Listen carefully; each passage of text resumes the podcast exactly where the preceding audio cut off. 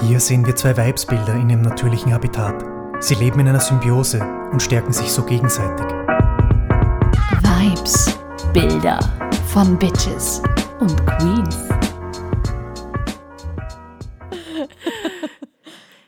Hallo, hallo, hallo. Hallo, hallo, hallo. Gleich schneller. Diesmal warst du schneller, ja. Willkommen zur neuen Folge. Ja, es ist wieder mal soweit. Mir gegenüber sitzt die wunderbare, wundervolle, gut gelaunte, frisch terminisierte und frisch entspannte Stefanie. Terminisiert, das klingt irgendwie, Es klingt mehr nach Terminus als nach Therme, gell? ja, oder wie determiniert oder so. Man weiß ja gar nicht mehr, was man noch sagen darf. Ich wollte damit zum Ausdruck geben, dass die Stefanie heute in der Therme war und es sich gut gehen hat lassen. Genau, ich Recht komme so. direkt aus dem Sohlebecken ganz aufgeweicht und entspannt. Richtig, recht hast Und du. mir gegenüber sitzt die wunderbare, umwerfend schöne, charmante, mitreißende, skifahrende Vero. Also jetzt in dem Moment bin ich nicht beim Skifahren. Das wäre wär eine Leistung. Das habe ich noch nicht geschafft. Das wäre auch mal eine Challenge. Podcast Das- aufnehmen, während man Ski fährt. Vor allem soundtechnisch ist das eine Challenge. Ich glaube nicht, dass das so leicht gehen wird.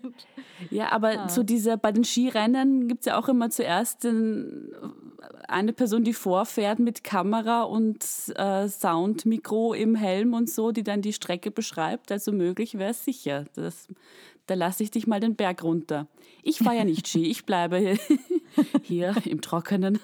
Das hätte sich früher keine traut. Und wer von uns beiden beschreibt jetzt, was wir hier tun? Wer übernimmt das heute?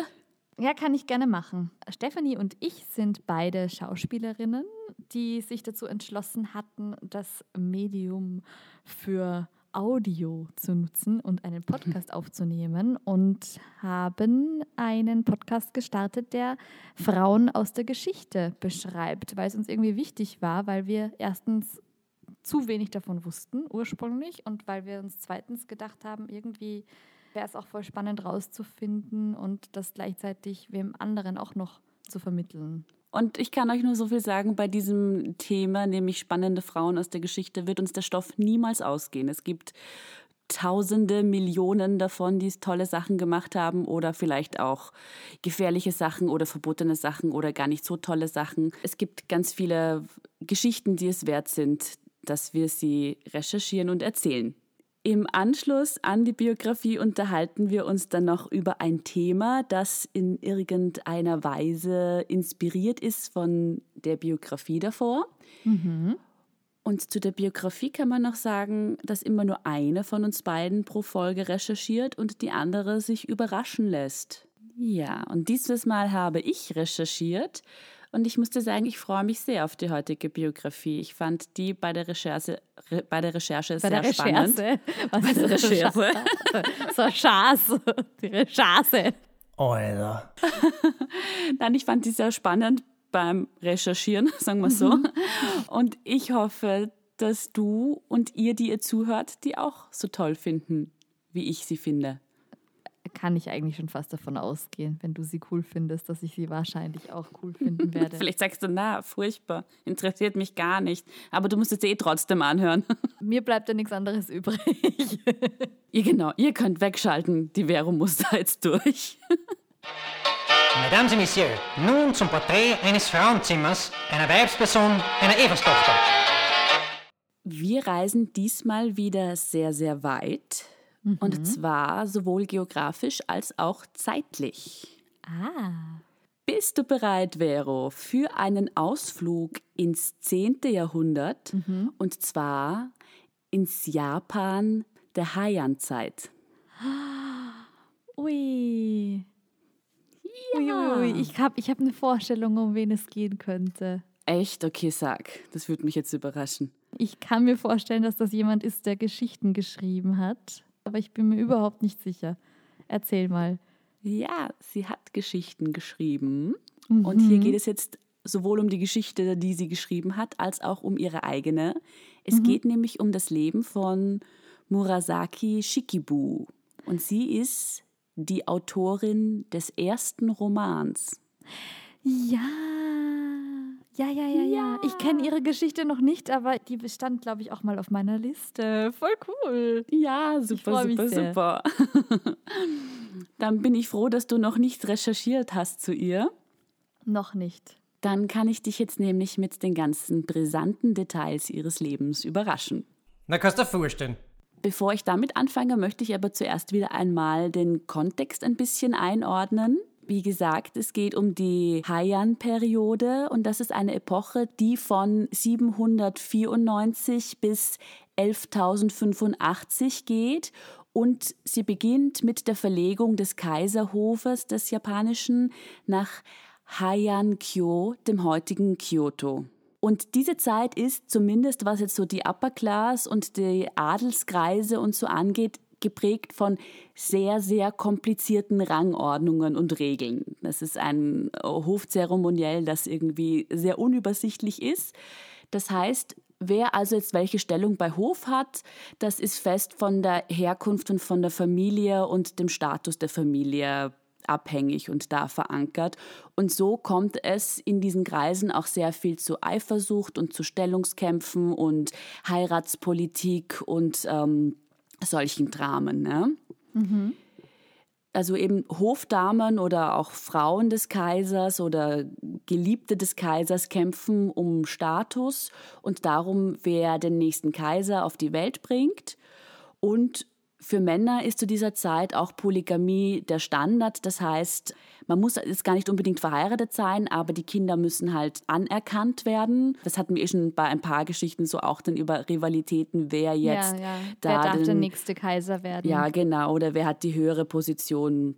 Ja. Wo kriegt man das eigene Kind unter? In welcher Rangordnung so? Ja? Ja, eine Istanbuler Geschichte hatten wir da schon hinter uns. Genau, und auch eine ägyptische Geschichte hatten wir da schon Genau. hinter uns. Ja, ja, Ja. Das ist, und hier in Japan ist es auch ähnlich. Unsere Bitch Queen entstammt jetzt einer der mächtigsten Familien jener Zeit, der Familie Fujiwara. Allerdings, leider Gottes, entstammt sie nicht von dem Zweig, der über Jahrhunderte die Politik und die Macht in sich vereinte und wirklich teilweise mächtiger als der Kaiser war, sondern der weniger mächtigen Linie, die dafür sehr literarisch geprägt war und den Künsten zugeneigt war. Das heißt, dass sie jetzt trotz des sehr guten Namens die Stellung gar nicht so gut war, wie man das vermuten könnte. Dafür hatte sie aber zwölf in Literatur und Schrift außergewöhnlich begabte Vorfahren, wie es heißt. Ja? Wirklich? Soweit jetzt einmal zum Drumherum, wo wir uns genau befinden. Jetzt geht es um Murasaki Shikibu konkret. Das genaue Geburtsjahr ist wie so oft einmal nicht ganz genau bekannt. Es ist circa 970 oder 973, so um den Dreh. Und auch ihren tatsächlichen bürgerlichen Namen kennen wir nicht. Wir kennen nur den Künstlerinnennamen bzw. den Spitznamen. Und der setzt sich zusammen aus dem Namen einer der Hauptfiguren ihres Romans, den sie schreiben wird, Murasaki. Und der zweite Name, Shikibu, ist ein Hinweis auf die Stellung ihres Vaters. Verstehe. Und unter dem Namen ist sie bekannt, der andere ist auch gar nicht überliefert. Sie hat eine Schwester und sie hat einen Bruder. Ihre Mutter stirbt sehr früh, eventuell bei der Geburt von Murasakis jüngerem Bruder. Und laut ihren Tagebuchaufzeichnungen war sie ein sehr wissbegieriges Kind und ein sehr neugieriges Kind. Und sie konnte wohl auch einiges an Bildung abstauben, auch wenn jetzt Mädchenbildung gar nicht so wichtig war in der Familie. Also diese Hofdamen oder adeligen Frauen wurden schon auch gebildet, aber es gab eine klare Trennung zwischen Männerbildung und Frauenbildung. Und sie beherrschte aber trotzdem Chinesisch in Wort und Schrift. Und Chinesisch war damals die Sprache der Politik, der Macht. Das war die offizielle Sprache, aber die durften eigentlich nur Männer erlernen. oh, na schau. Genau, für Frauen galt das als unschicklich. Sie selbst behauptet, dass sie immer, wenn ihr Bruder Unterricht hatte und da laut vorlesen musste, das Chinesische, dass sie sich dann hinter einem Paravent oder hinter einer Wand oder so versteckt hat und zugehört hat und so Chinesisch gelernt hat. Sie hat allerdings das auch schreiben können und auch die Kalligraphie beherrscht. Das heißt, das weiß ich nicht, ob sie das so gesagt hat, weil das irgendwie besser passt. Aber es sind ihre eigenen Tagebuchaufzeichnungen oder hat jemand anders ja, ihre? nein, es gibt, es gibt ihre eigenen Tagebuchaufzeichnungen. Aha, naja, dann ja. ist es zumindest einmal ihre Wahrnehmung. Das ist schon cool. Genau, genau. Vielleicht wäre das auch irgendwie so verboten gewesen, dass sie damit ihren Vater schützen wollte, weil er es ihr trotzdem beigebracht hat. Ich weiß es nicht. Aber warum würde sie in ihr eigenes Tagebuch lügen? Oder war das schon so gedacht, dass sie das Tagebuch irgendwann mal veröffentlichen will im Hintergrund?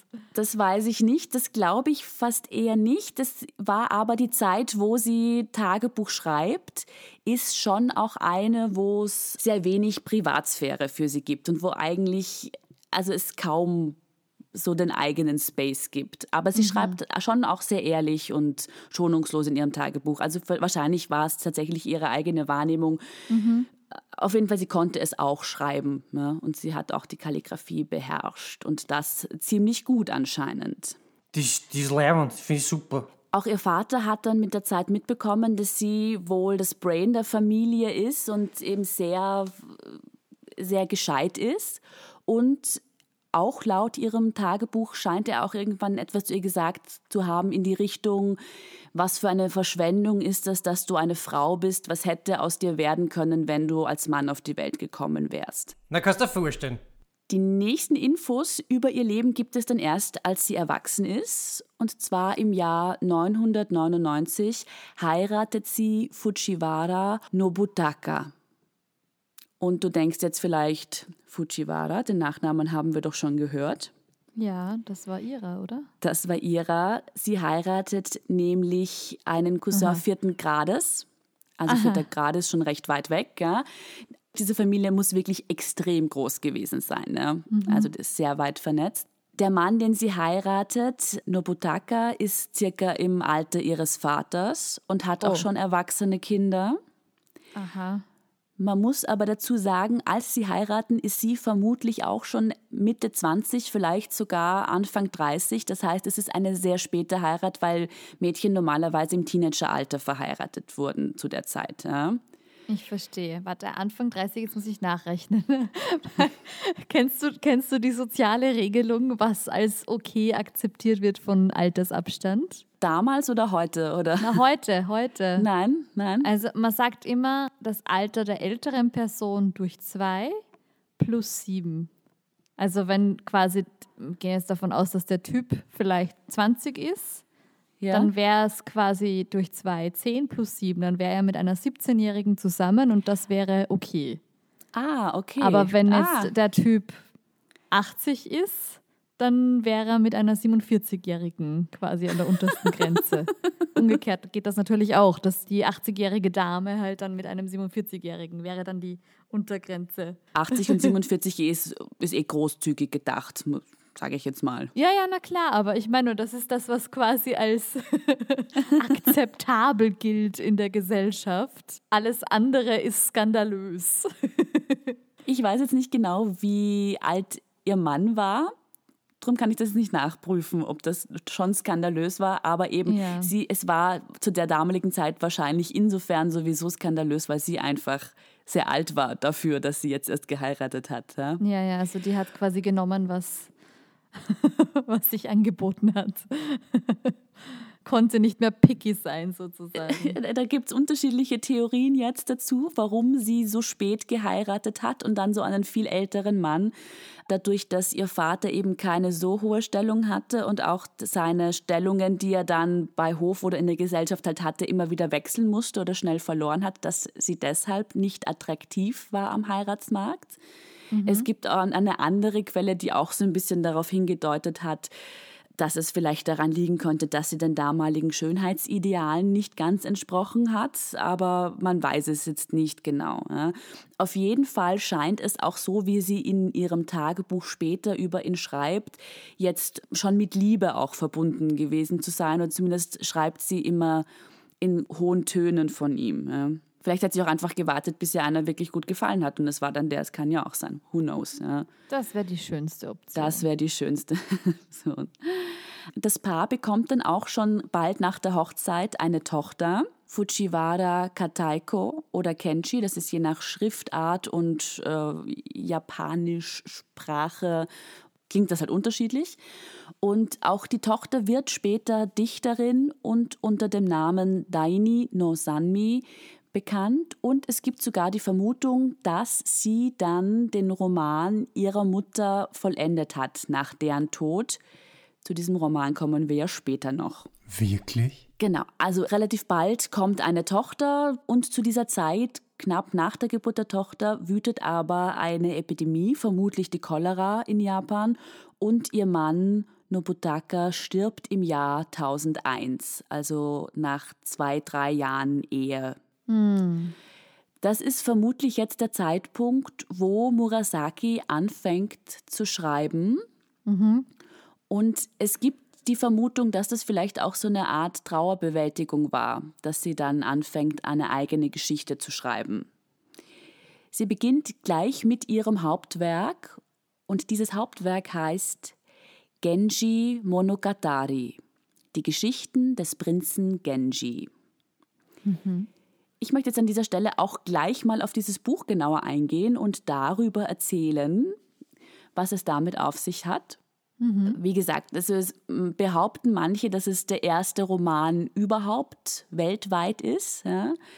Andere sagen, es Ja. war der erste Roman Asiens. Andere tun sich sowieso überhaupt schwer mit solchen Zuordnungen, weil es ja in der Geschichte immer wieder so Sachen gibt, wo irgendwie Erfindungen oder Entwicklungen auch so in der Luft liegen. Und es gibt weltweit auf unterschiedlichen Kontinenten diese Entwicklung Richtung Roman zu dieser Zeit. Ja. Either way, Wahnsinn, dass es gemacht hat.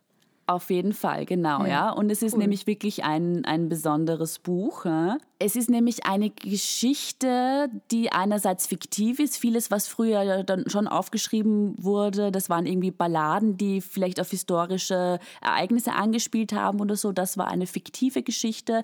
Und sie war sehr psychologisch erzählt und geschrieben. Das heißt, man hat viel Innenleben, viel innere Beweggründe und Gefühle der Figuren erfahren und die wurden sehr genau beschrieben und das war einfach auch was ganz, ganz Neues. Ja.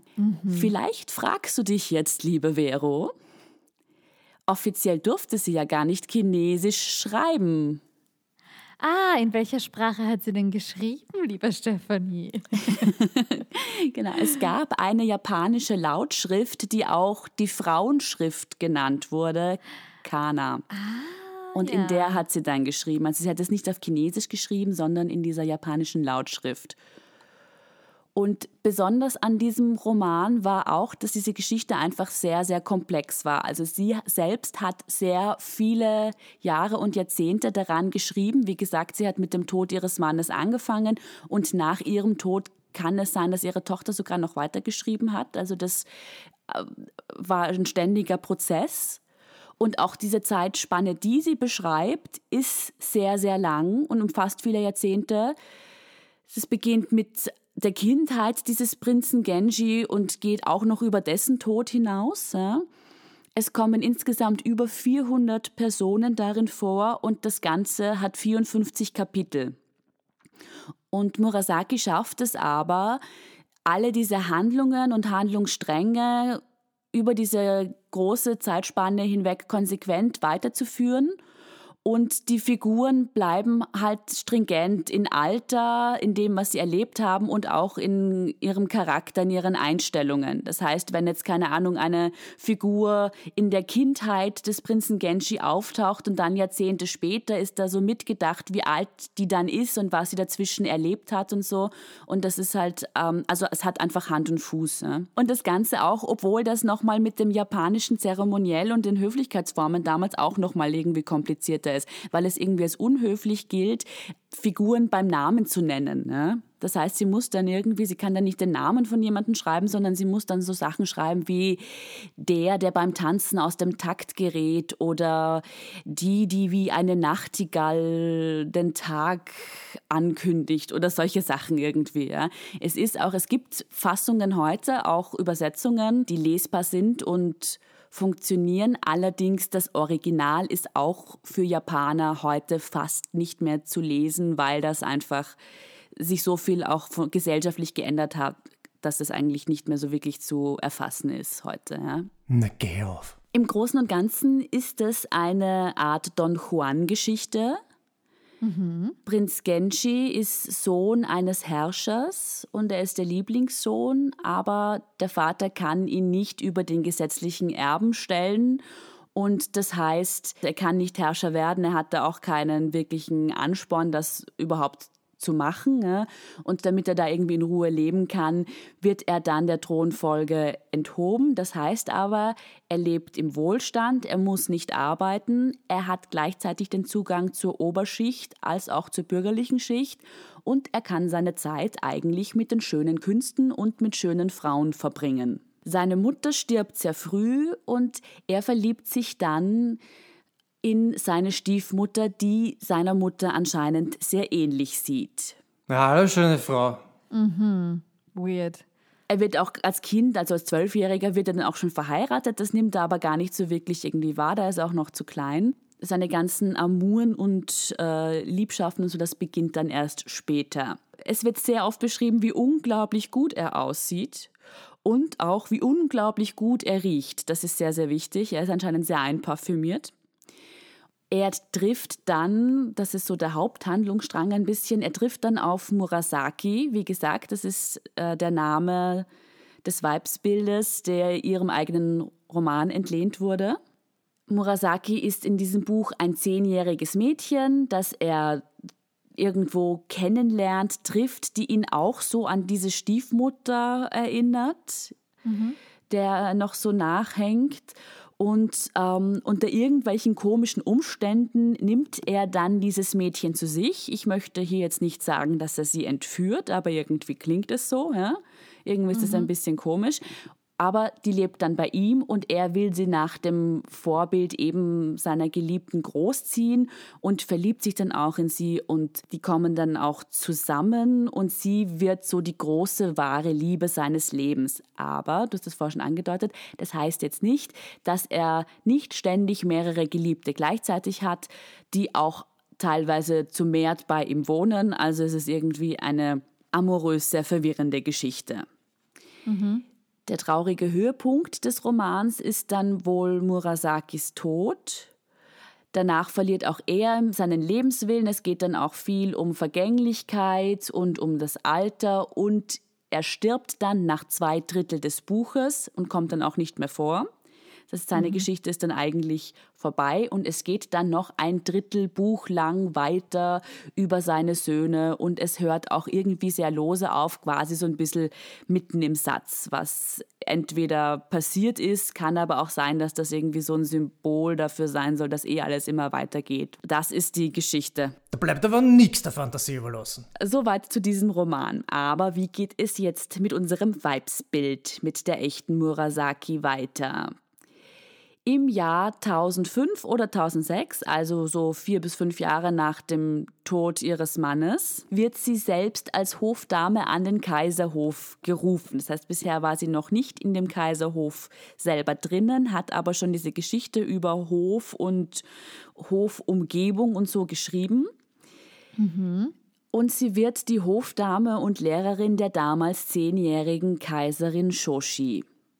Sie soll sie eben unterrichten und weil sie ebenso intelligent und gebildet ist, bringt sie der Kaiserin wahrscheinlich auch heimlich die Männersprache Chinesisch bei. Also auch Shoshi kann nachher Chinesisch. Mhm. Jetzt ist es so, dass sie vermutlich eben schon diese ersten Teile des Genshi schon geschrieben hatte und die auch wahrscheinlich der Grund waren, warum sie überhaupt an den Hof gerufen wurde, weil eben, wie gesagt, die Stellung des Vaters kann es eigentlich nicht gewesen sein, dass sie da wirklich zur Hofdame auserwählt wird. Aber diese Welt bei Hofe hat ihr jetzt gelinde gesagt nicht ihren Erwartungen entsprochen. Also das äh, war ihr teilweise zuwider. Es war eine sehr einsame Zeit und das wissen wir eben, weil es eben dieses Tagebuch, von dem wir auch schon geredet haben, weil es das eben gibt und weil das auch überliefert wurde. Neben dieser Kaiserin Shoshi gab es dann auch noch die Rivalin, nämlich die Kaiserin Teishi. Und beide hatten mehrere Hofdamen als Entourage. Und so kam es da immer wieder zu Streitereien, zu Eifersüchteleien. Und Murasaki empfindet eben dort an, am Hof eine sehr große Einsamkeit, weil ihr auch dieses Oberflächliche widerlich ist, weil sie auch Opfer von Streitereien wird, weil sie da wegen ihrer Bildung irgendwie angegriffen wird und sie bekommt gesagt, dass der Genji Monogatari eigentlich die Idee ihres Vaters war und sie das quasi nur als Schreibkraft niedergeschrieben und ausformuliert hat, aber eigentlich das eine Geschichte des Vaters sei. Ja? Na, geh auf. Sie beschreibt immer wieder die ganzen Oberflächlichkeiten und sie deckt Missverhalten am kaiserlichen Hof auf in ihrem Tagebuch. Sie beschreibt da betrunkene Höflinge, die Hofdamen verführen und obszöne Lieder singen und Frauen beschimpfen. Das ist ja alles sehr zuwider. Ich habe da jetzt ein kurzes Zitat. Ratsmitglied Takai begann Lady Hyobus Kleid anzuziehen und ein schreckliches Lied zu singen, aber ihre Exzellenz sagte nichts. Mir wurde klar, dass der Abend eher betrunken war, also beschlossen Lady Saisho und ich, uns zurückzuziehen. So in dem Stil beschreibt sie in ihrem Tagebuch eben die Szenarien am Hof. Mhm. Und abgesehen von diesem sowieso mit Missgunst erfüllten Umfeld hat sie auch noch eine ganz spezielle Rivalin vor Ort, Sei Shonagon. Und äh, das ist die Autorin des sogenannten Kopfkissenbuch. Das ist auch eine Art Tagebuch, wobei das wohl von der Art und Weise, wie es geschrieben wurde, schon mehr Richtung Veröffentlichung geschrieben wurde. Also da wurden dann noch irgendwelche Zusatzinformationen und Listen und so mit hineingepackt. Ne? Und das ist auch noch erhalten, das kennen wir heute auch noch, das Kopfkissenbuch. Und diese Rivalin von ihr, die kannte sich halt im Leben bei Hof schon besser aus und sie war provozierend und selbstsicher und auch Schriftstellerin eben. Und die hat auch eben dieser anderen Kaiserin, der Rivalin von ihrer Kaiserin quasi gedient. Und Murasaki hat kein gutes Wort an ihr gelassen. Sie schreibt, Sei Shonagon zum Beispiel war schrecklich eingebildet. Sie hielt sich für so schlau und übersät ihr Schreiben mit chinesischen Schriftzeichen, aber wenn sie sie genau untersuchten, ließen sie sehr zu wünschen übrig. Diejenigen, die sich auf diese Weise als überlegen gegenüber allen anderen betrachten, werden unweigerlich leiden und ein schlechtes Ende finden. Oh. So hat sie da gelästert in ihrem Tagebuch. Ja. What comes up must come down. Genau, ja. so ein bisschen Karma's gonna get you, bitch. genau, genau. Also sie hat da ihren Groll einfach sich von der Seele geschrieben, auch in ihrem Tagebuch. Mhm. Dieses Tagebuch schreibt sie bis zur Vollendung im Jahre 1010 und es wird angenommen, dass Murasaki im Jahr 1011 den Hof dann für einige Zeit verließ, weil sie da den Tod ihres Bruders zu verkraften hatte. Mhm. Im Jahr 1013 war sie dann noch als eine Begleiterin der zurückgetretenen Kaiserin Shoshi, die ist inzwischen zurückgetreten, war sie noch aufgelistet.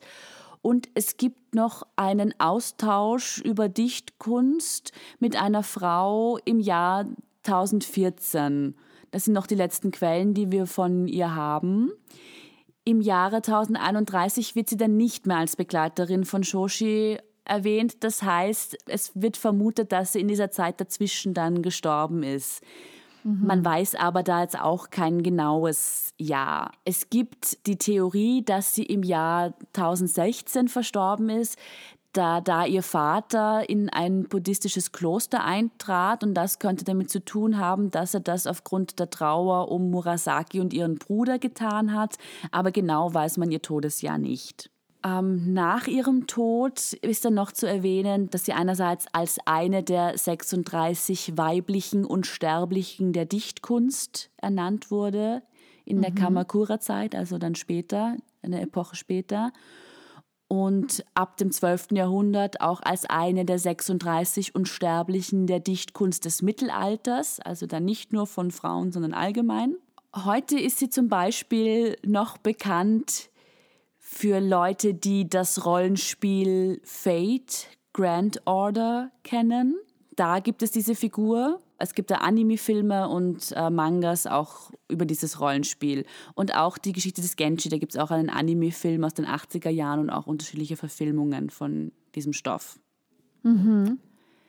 Was ist ein Fate-Spiel? Es ist ein Rollenspiel für Smartphones. Ja. Ah, für Smartphone. Okay, na gut. Ich spiele fast nur Pen and Paper. Ich spiele gar keine Rollenspiele. Wie kannst du nur? Verzeihung, wenn jetzt irgendjemand das total gerne spielt und sich denkt, wie, wie blöd redet die da gerade drüber, die kennt sich ja gar nicht aus. Das stimmt, ich kenne mich gar nicht aus mit dem Rollenspiel für Smartphones.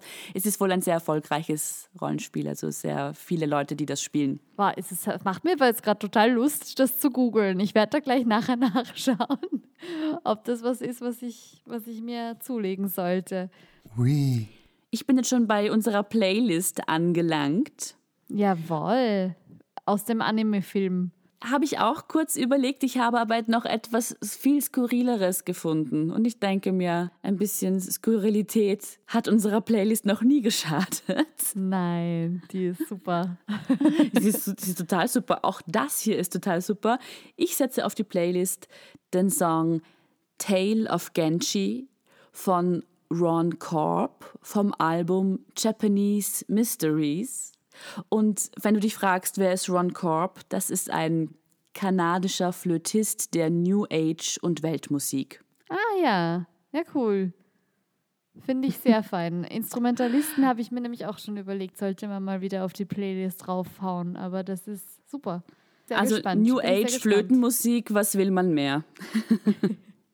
Wobei ich sagen muss, ich wäre auch bei Anime sicher sehr begeistert gewesen über deine Songauswahl, weil ich finde, die haben immer sehr, sehr geile Soundtracks dabei. Die enttäuschen Das selten. stimmt, das stimmt. Das stimmt. Ich habe da eben länger hin und her gesucht, weil wir ja jetzt, die Playlist gibt es ja zweimal. Die gibt es ja sowohl auf Spotify als auch auf YouTube. Und ich habe diese Anime-Musik, soweit ich jetzt weiß, nur auf YouTube gefunden und nicht auf Spotify. Und deshalb habe ich mich dann dagegen entschieden. Aber wir können sie auf YouTube einfach trotzdem gerne mit in die Playlist hauen. Ja, hau rauf, hau rein. Sehr cooles Vibesbild, was du mir da heute vorgestellt hast. Wirklich die erste Roman-Novellistin weltweit möglicherweise. Und eben dann auch noch Intrigen bei Hof. Also was will man mehr? Bitte, nicht schon wieder Feminismus. Wir sind jetzt im zweiten Teil angelangt. Juhu. Und juhu. Also nicht, weil der erste Teil so furchtbar war. Du hast ein ganz wahnsinnig tolles Vibesbild vorgestellt. Nur es ist immer spannend, finde ich, die Themen, die du dir raussuchst. Ja, jetzt kommen wir nämlich zum Plauderteil. Und ich finde, wir haben heute ein Thema, das viel, viel Stoff hergibt. Es ist auch sehr greifbar. Vor allem für die ZuhörerInnen, die gern lesen, ist es sehr greifbar. Ja, stimmt. Vielleicht habt ihr es euch auch schon gedacht anhand der Biografie, die vorher vorgestellt wurde. Es wird heute um Literatur gehen, um den Literaturbetrieb, um die Verlagsbranche.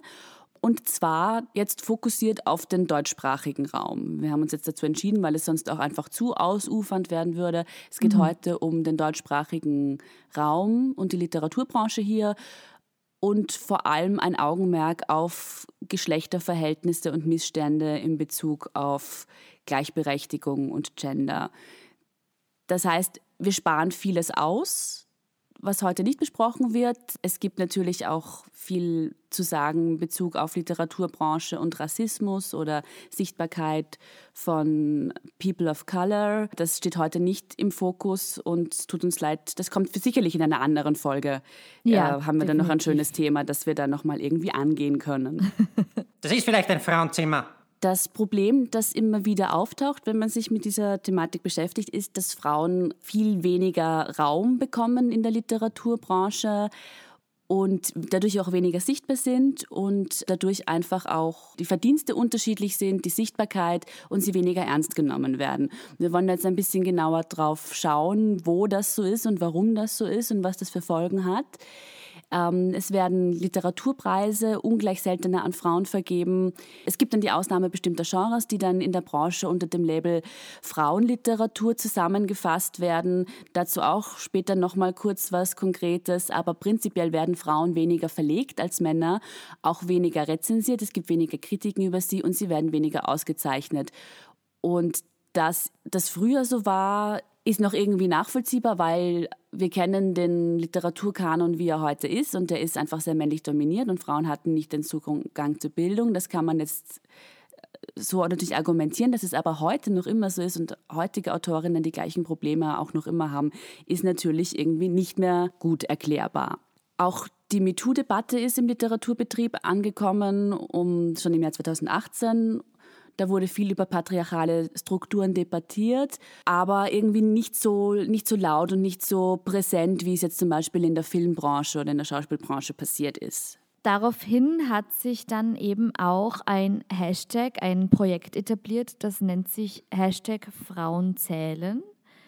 Das geschaffen worden ist von wichtigen Frauen in der Literatur, von Schriftstellerinnen und vor allem auch äh, Bestseller-Autorinnen und im European Writers Council, also wirklich große Organisationen, die das mitentwickelt hatten, dieses Konzept.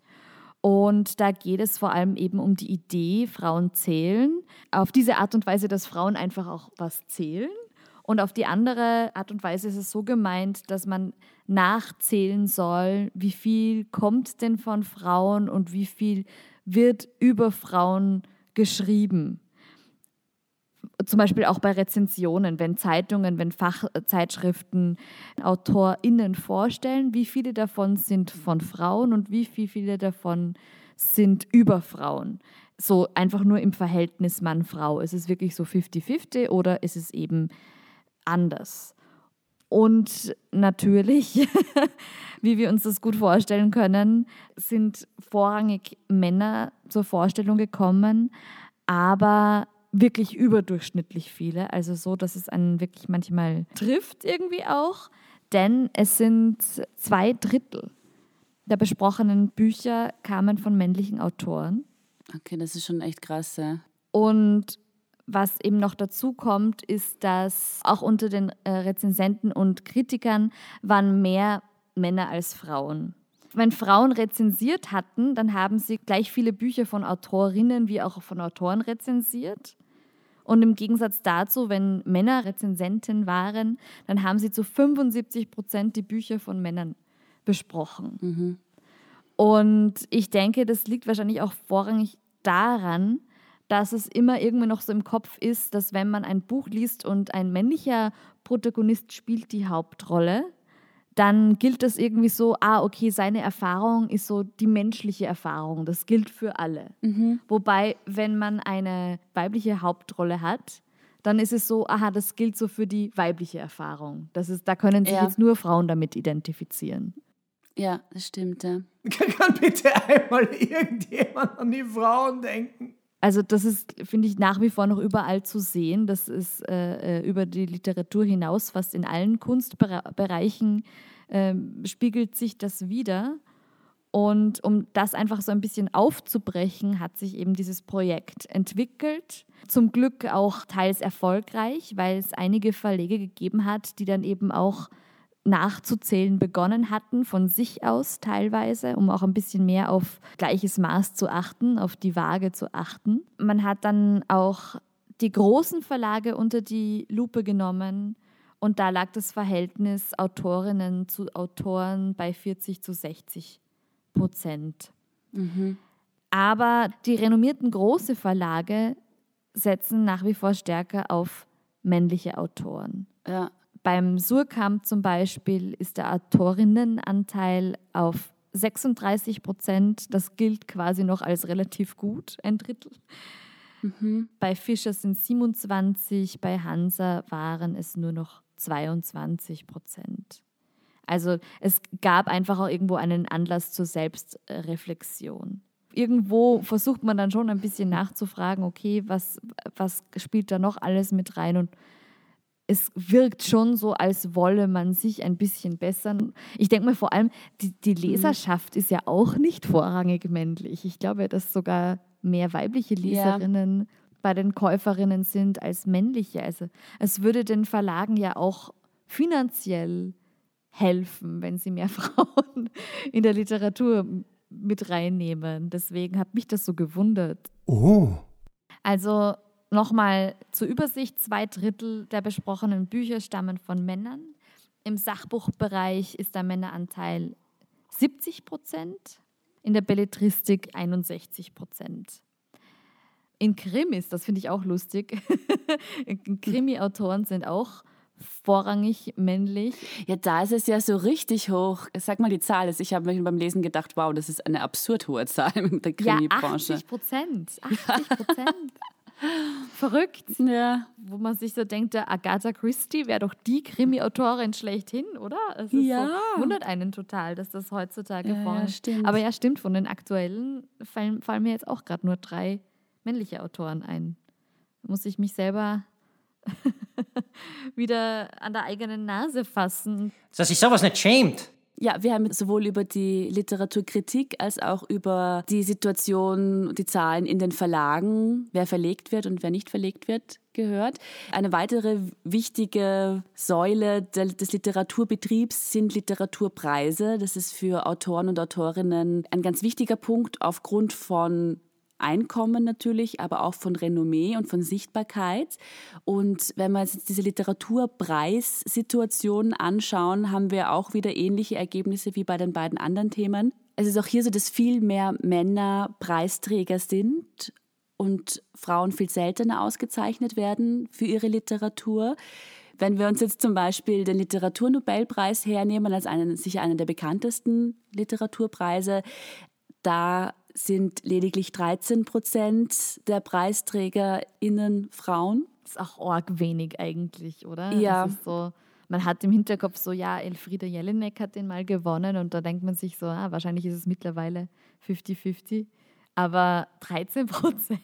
13 Prozent ist echt weh. Ich meine, man muss dazu sagen, dass es diesen Preis sehr, sehr lange gab und früher einfach sehr, sehr wenige Frauen ausgezeichnet wurden. Ja. Und das heißt, also bis die diese Prozentzahl irgendwie wieder hochkriegen, das braucht auch ein bisschen. Es ist schon zu beobachten, dass es in den letzten, sagen wir jetzt, fünf bis zehn Jahren sich die Zahlen schon ändern. Aber diesen Preis gibt es halt einfach viel länger. Ja. Ähm, auch Georg Büchner Preis, da kommen wir auf gerade mal 15 Prozent weibliche Preisträgerinnen. Auch wer nominiert wurde oder so, das sind immer Frauen wirklich eine Minderheit. Ja. Autorinnen werden dadurch nicht gesehen, nicht wahrgenommen, äh, weil so ein Preis ein wahnsinniges Verkaufsargument einfach auch ist. Also es ist auch ökonomisch hat es Konsequenzen. Und das Ganze vervielfacht sich, wie die Stefanie natürlich schon vorhin angesprochen hat, nochmal bei People of Color oder die einen Mhm. anderen äh, Migrationshintergrund haben beispielsweise. Ja, ja, genau. Na, kannst du dir vorstellen. Es gibt deshalb, die Vero hat uns schon den ersten Hashtag vorgestellt. Es gibt jetzt noch einen anderen Hashtag, also es gibt insgesamt noch zwei andere Hashtags, die ich euch gerne jetzt vorstellen möchte. Der eine betrifft eben genau diese Sichtbarkeit.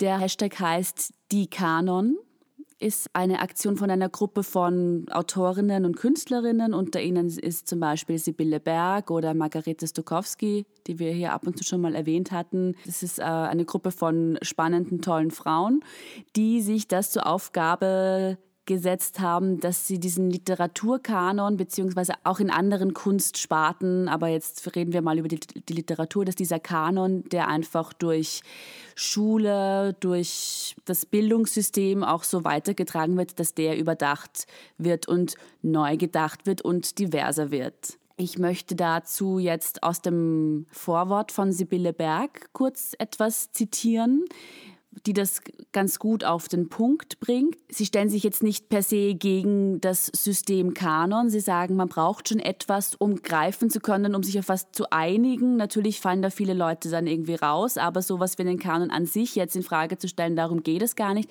Es geht darum, den Kanon, wie er jetzt ist, wie wir ihn alle aus der Schulzeit, aus der Oberstufe, aus dem Deutschunterricht kennen, ähm, dass man den einfach nochmal irgendwie hinterfragt und schaut, weil der einfach wirklich sehr, sehr männlich dominiert ist.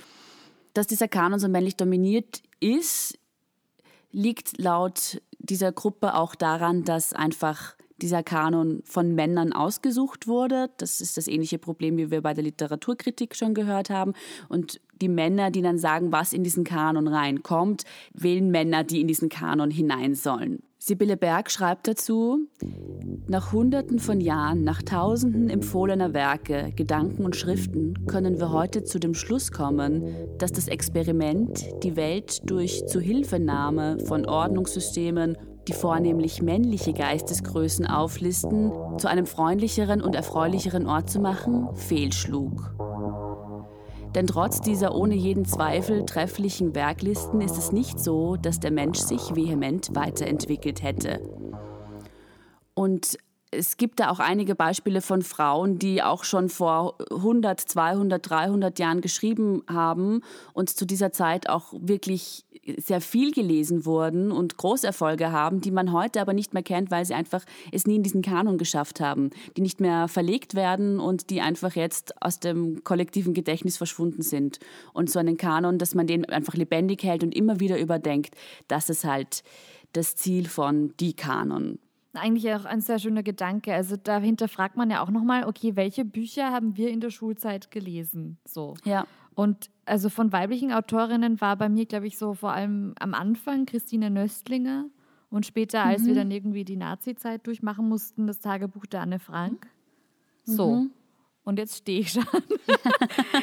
dann haben wir Michael Ende haben wir gelesen und Goethe und Rainer Maria Rilke ja. und ähm, Lessing und was ich, also alles Mögliche, aber äh, wirklich dezidiert, dass wir jetzt gesagt haben, schauen wir nochmal Frauenliteratur durch.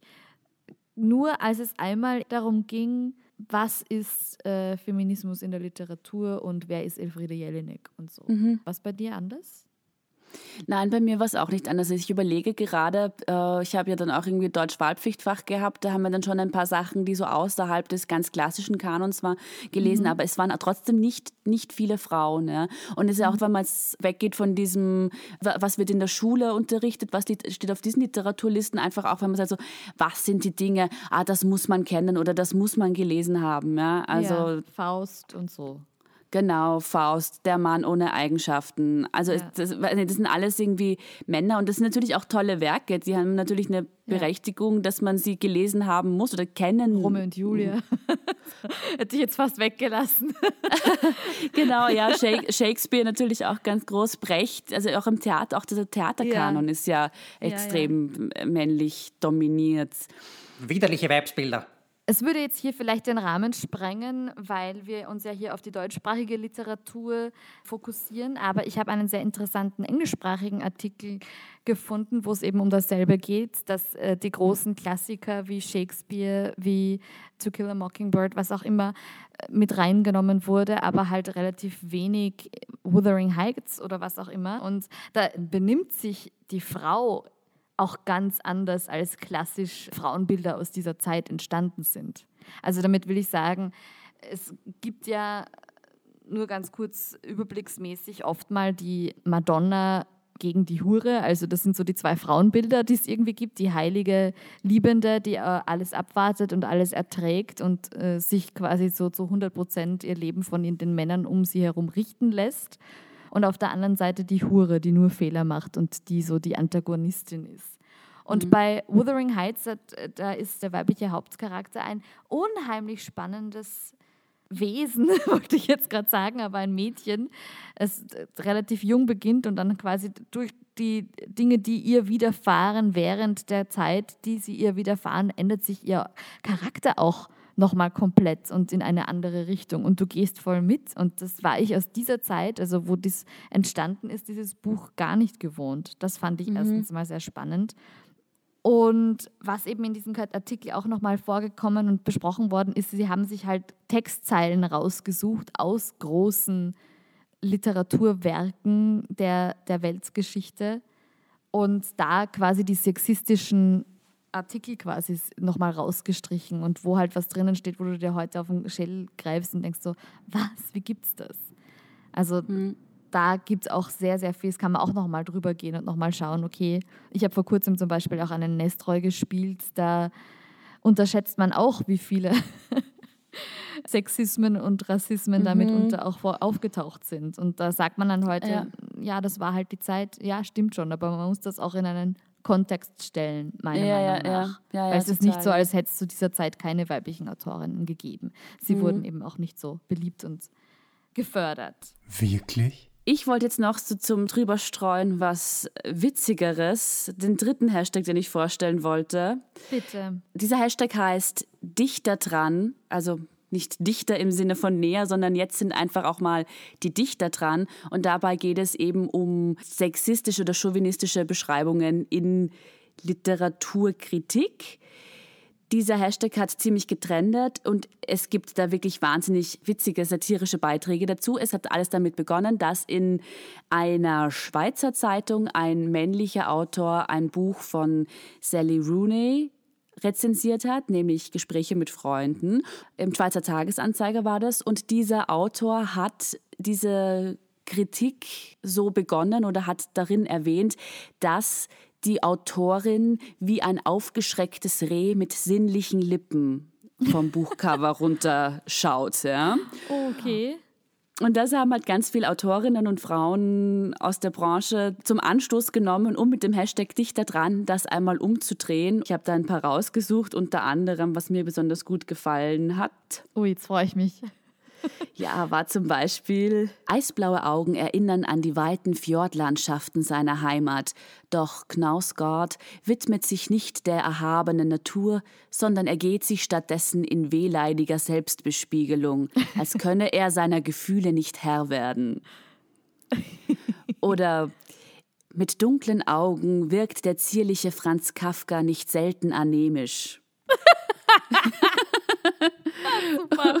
Oder was ich auch schön fand, Richard David Brecht pustet sich kapriziös eine kecke Haarsträhne aus dem Gesicht, schlägt grazil die in modischen Satin-Shorts steckenden schlanken Beine übereinander und beginnt über sein Steckenpferd, die Philosophie, zu sprechen. Ein David Garrett der Populärwissenschaft. Oh, das ist ja treffend. ja.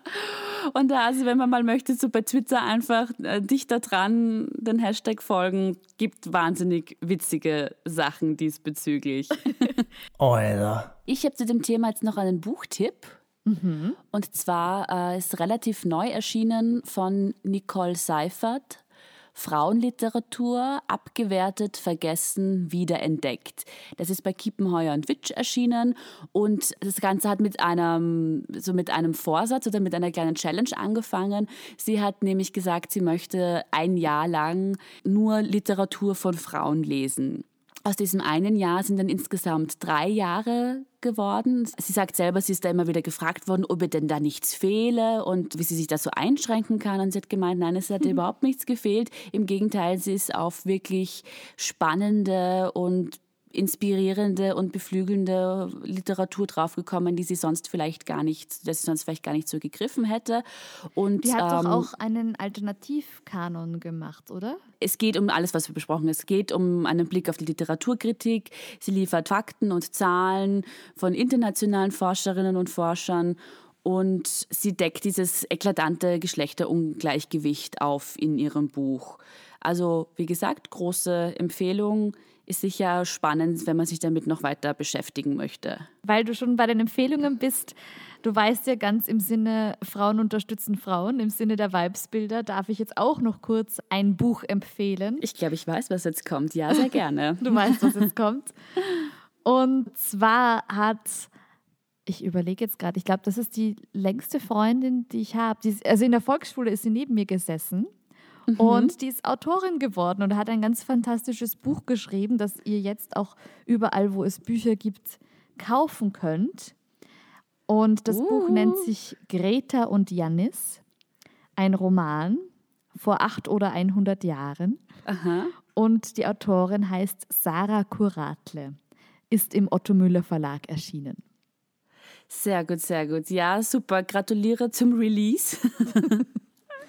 Ist eh schon wieder ein Weilchen her, aber ich habe sie vor kurzem erst getroffen und sie hat mir entzückenderweise eine handsignierte Fassung hinterlassen. Ja, super. Dann möchte ich da auch noch äh, mich anschließen und auch habe auch noch einen Tipp. Und zwar von Katharina Köller. Das ist auch eine sehr, sehr liebe Freundin von mir, Schauspielerin, Autorin. Ich habe mit ihr zusammengearbeitet und sie hat letztes Jahr ihren Debütroman herausgebracht, der heißt Was ich im Wasser sah.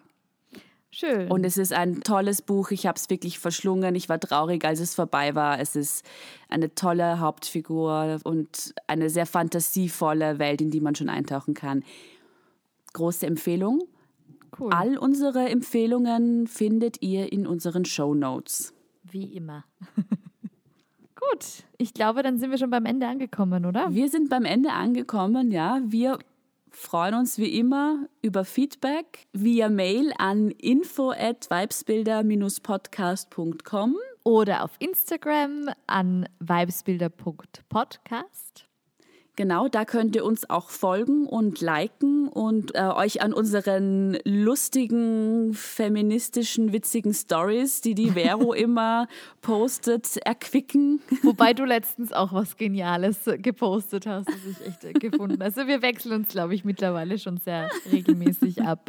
Ansonsten könnt ihr uns auf der Plattform, über die ihr uns hört, äh, natürlich liken und rezensieren und Sternchen und Herzchen vergeben und uns auch so weiterempfehlen. Ah, und auf YouTube natürlich, genau. Ja, auf YouTube sind wir jetzt auch, sowohl mit Playlist als auch mit den ganzen Folgen.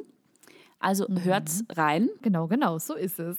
Genau, genau so ist es. Und vielleicht können wir ja, dadurch, dass sich die Stefanie dieses schöne Thema ausgesucht hat, ein paar von unseren Zuhörenden motivieren, ins Bücherregal zu schauen, auf die Kindle-List zu schauen, was auch immer, um mal durchzugehen und wirklich so rauszusuchen, okay, was ist jetzt von weiblichen Autorinnen und was ist von männlichen Autoren.